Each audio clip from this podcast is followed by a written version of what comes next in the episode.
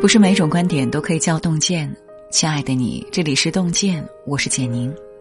今天要和您分享的这篇文章是：哈佛大学用六张图告诉你，千万要躲着负能量的人。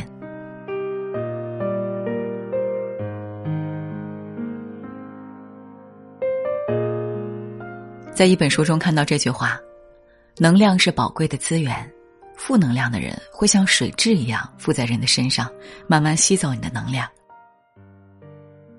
负能量的人是怎么破坏你周围磁场，让你变得糟糕的？看完哈佛大学分享的一组漫画，或许你能从中找到答案。马上躲着身边那些消耗你的人。一，负能量的人认为自己什么都懂，正能量的人却总想学习新事物。作家、编剧石康曾说：“一个人的死亡时间是从停止学习开始的。”没有谁生来就是精英，所有精英都有一个共同特质：持续学习。十几年前，在一次董事会上，任正非对副总裁们说了一句话：“将来董事会官方语言是英语，我自己六十岁了还在学外语，你们这些副总裁就自己看着办。”六十岁学英文对任正非来说并不算一件稀罕事儿。在很早之前，任正非就已经养成了终身学习的习惯。他大学学的建筑学，毕业后找不到工作，就改行学电子计算机、数字技术等专业技术。他还曾研发出了我国第一台空气压力天平，获得全军技术成果一等奖。几十年来，任正非始终没有间断过阅读，出差时必带的物品就是书籍。一个礼拜要读一两本书，每天都翻阅杂志。他甚至从中国人民大学、浙江大学请了几位大学教授做顾问。顾问们的办公室和他办公室挨着，只要一有时间，就跟教授们一起讨论问题。任正非说过：“未来的文盲不是不识字的人，而是不勤于学习和思考的人。”他告诉华为人。任何一个人在学校学习的知识总是有限的，如果不能养成终身学习的习惯，你就很难成长。再好的千里马也比不上汽车，珠算再快也比不上计算机。负能量的人固步自封，拒绝接受新事物，更新自己；而正能量的人拥抱变化，不断挑战自己，接受新事物。和正能量的人在一起，你就会充满活力，永远学习新知识，拥抱这个时代而不被淘汰。二，负能量的人讨厌被批评，正能量的人欢迎有建设性的讨论。莎士比亚说过：“一个人宁愿听一百句美丽的谎言，也不愿听一句直白的真话。谎言悦耳，但让人堕落。”批评刺耳，但让人进步。有一次，京剧大师梅兰芳在戏院演出《沙溪》，观众鼓掌雷动，喝彩声不绝于耳。唯独一位衣着朴素的老人喊道：“这是什么名角？连舞剑都走了样，还敢登台？”演出结束后，梅兰芳四处托人打听到了老人的住处，然后特意雇了一辆车，恭恭敬敬的到老人家中拜访。跟他讨教，老人家，您那天点评的好，我的确演绎不精，特来向您求教。老人却一口回绝：“您可是名角，我哪敢指教？”梅兰芳鞠躬说：“晚辈才疏学浅，一心想弘扬国粹，希望能得到您的指点。”老人这才说道：“你演的很好。”不足的是，你在演戏时用的是男人的剑法，这不符合虞美人的身份。从那以后，梅兰芳跟着老者学习男女不同的舞剑方法，技艺得到了新的提升。因为不自负、不狭隘，梅兰芳才成为四大名旦之首。三，负能量的人说话总在讲着自己。正能量的人会想到去了解对方的心情。心理学上有一个实验，与别人聊天时，我字在几分钟之内出现不超过五次，对方对你的好感度会增加百分之五十，反之就会遭到不同程度的反感。凡是以自我为中心、自大狂傲、不考虑他人感受的人，心里装不下别人。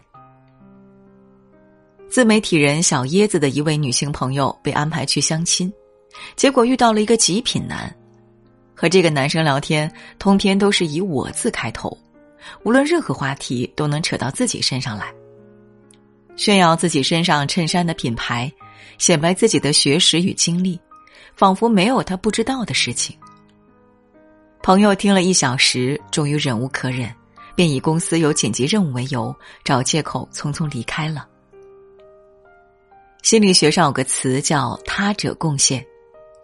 一个人想要获得幸福，就要学会自我接纳，给他人带来价值，不能自私。哲学家罗素说过：“一个人要想幸福，第一步就是消除自我中心的问题。”与人相处最重要的是舒服，和这样的人在一起才能久处不厌，相处不累。相处不舒服的人，与其委曲求全，不如趁早远离。四，负能量的人放任你悲伤的情绪，正能量的人会鼓励你振作起来。一九九七年是宋丹丹人生中最灰暗的时刻。三十六岁的她，婚姻破裂，仿佛一夜之间失去了所有，情绪崩溃到一度想要自杀。有天早晨，天已经大亮，他却并没有起床拉开窗帘，而是想着怎么结束生命。突然，他接到多年好友倪萍打来的电话，倪萍问他在干嘛。宋丹丹躺在床上，流着泪说自己想死。倪萍接过话说。你先别死了，先到我家来给我擦地吧。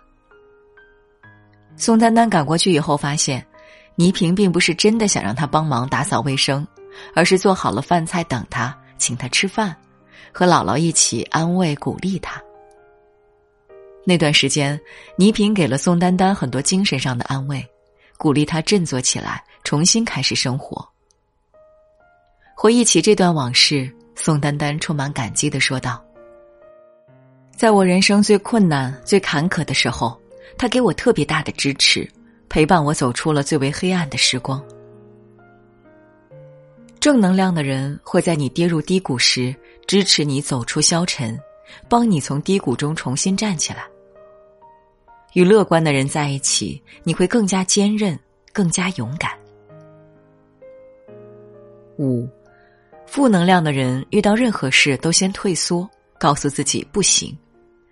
正能量的人却会想办法改变，让自己活得更好。清华大学有一个远近闻名的英语神厨，他叫张立勇。张立勇出身贫寒，为了帮家里还债，供养弟弟妹妹上学，在高二那年辍了学。经人介绍，他来到了清华大学，成为了食堂的一名切菜工。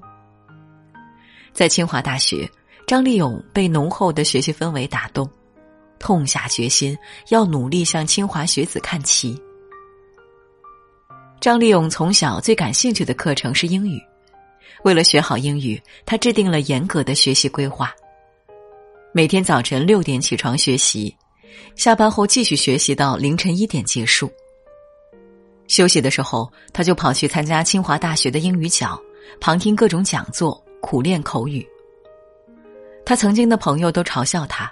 一个厨师学英语有啥用？但张立勇毫不放在心上，拼了命的努力向清华学子看齐。三年后，张立勇参加托福考试，考了六百三十分，随后又自考拿到了北京大学国际贸易专业的本科文凭。多年过去了，那些曾经嘲笑他的人依然从事着繁重的体力活，张立勇却彻底改变了自己的人生。担任过北京奥运会的组委会翻译。低层次的圈子只会让你不断降低要求，过得过且过的人生；而在一个所有人都在努力的圈子中，会激励你不断自省，从而更加优秀出众。和优秀的人在一起，你才能不断向上，达到新的人生高度。六，负能量的人总将错误怪到他人身上，正能量的人懂得为自己的失败负起责任。正能量的人不推诿，不逃避，敢于直面问题，承担责任。这让我想起二零一九年世界杯中国男篮的最后一战。当时，中国队七十三比八十六遗憾输给尼日利亚队，无缘直通东京奥运会。中国球迷一时间难以接受，网上一片指责声和谩骂声。赛后，作为篮协主席的姚明被媒体团团围住，有记者提问：“如果责任一定要有人来负担的话，那会是谁？”姚明红着眼眶，斩钉截铁的回答了一个字：“我。”余华说过：“中国年轻一辈人里面有很多优秀者，但很少有能扛得了事儿的人。弱者在遇到问题时，像鸵鸟一样逃避问题，把责任都归结到他人身上。但真正的强者，遇事不逃避，扛得住事儿，经得起考验。看过一个人生的能量定律，每个人都是一个能量体，能量比你低的人。”怀疑你，否定你，评判你，嫉妒你，攻击你。能量比你高的人，理解你，包容你，守护你，扶持你，成就你。点个再看，从此尽量躲开负能量的人。今天给您分享的文章就到这里了，感谢大家的守候。如果您喜欢洞见的文章，请在文末点个再看。我们相约明天，让洞见的声音伴随着您的每一个夜晚。